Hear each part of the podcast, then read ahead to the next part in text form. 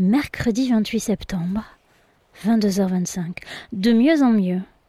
En même temps, on est mercredi, beaucoup de filles sont rentrées chez elles pour la nuit et ne reviendront que demain. Je punis toujours, elles acceptent toujours, ne se calment pas pour autant et je punis à nouveau. je crois que toutes les troisièmes ont déjà eu des lignes. Ce soir, je suis passée au level 2. Des lignes, mais en études surveillées entre midi et deux. À mon avis, ça va porter ses fruits. Privation de leur liberté de draguer des garçons pendant une heure, elles qui sont si attentives sur leur look, coiffure, maquillage, ça va sûrement les gêner.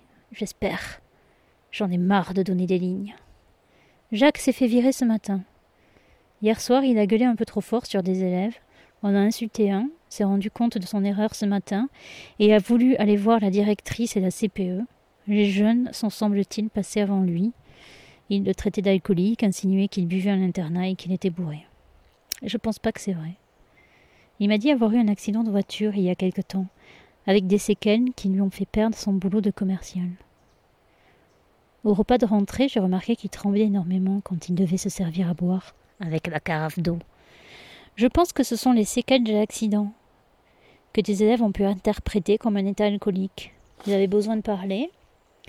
Il était bavard, sans doute que quinze élèves adultes est pénible quand on a cinquante ans. C'est dur à supporter. Je pense aussi qu'on n'a pas eu assez de temps pour échanger entre surveillants. Si on avait au moins la possibilité de se retrouver tous les trois vingt minutes chaque soir, au moment du repas, ce serait pas du luxe. Sinon, on se retrouve chacun enfermé dans sa solitude. Et si j'ai un fort caractère et que j'ai les ressources nécessaires, je pense que Jacques n'avait pas tout cela, et que l'issue était quasi tracée d'avance. Paul n'a pas aidé.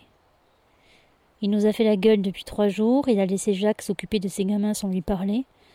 Et Jacques en avait marre, il était à bout, il m'en a parlé le premier soir de la semaine, mais je n'ai pas saisi l'urgence ou la détresse.